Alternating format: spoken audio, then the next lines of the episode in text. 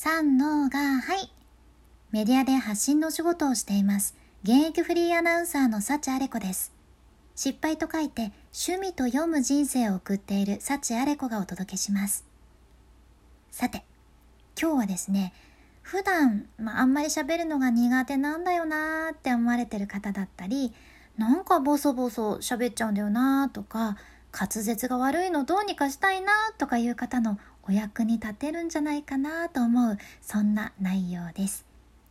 の私自身も喋りの仕事をさせていただく前にレッスンをねたくさん受けてきたんやけどその最初の頃もう私含めて周りの子たちもまあ大体最初にね指摘されることがあってね何と思う？すっと言えよって思いましたよね。ちょっとゆらっとされた方すいません。言いますね。大体、まあ、最初に指摘されるのは口の形じゃん。もうこれ本当にいやそんなことかーいって思われた方口の形を舐めてかかったらいかんとよね、まあ、例えば「あいうえお」って大きな声で言ってくださいって言われたとしたら結構みんな口をしっかり開けて「あいうえお」っ発音すると思うんやけどこれがね文章とか会話になると結構口をしっかり開けない方が多いじゃん。まあ、かくいう私もですね本当に最初口を全然開けずに喋る人間でレッスン中もずっと「さちあれこちゃん口開けよっか」って当初は永遠に先生に言われてたんだよな思い出すな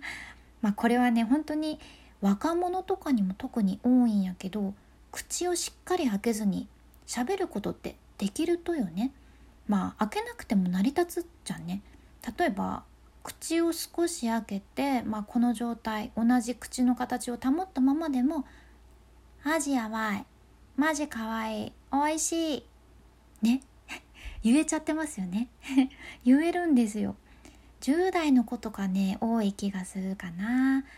まあでもこれって滑舌に直結していて口の形を、まあ、ちゃんと母音の形に開けることでしっかりその音が出て相手が聞き取りやすい声になるし、まあ、ごもごもなんか聞き取りにくいように話す感じになっちゃうんだよね。だから是非鏡を見ながらちょっと意識してみてください。自分はちゃんと「あ」の形になってるかな？ちゃんと「え」の形になってるかな？とか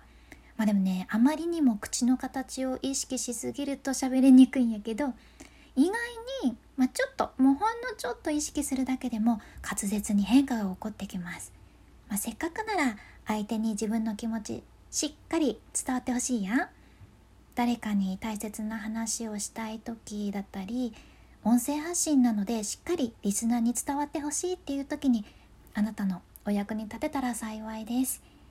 君に幸あれ。ではまた。博多弁の幸あれ子でした。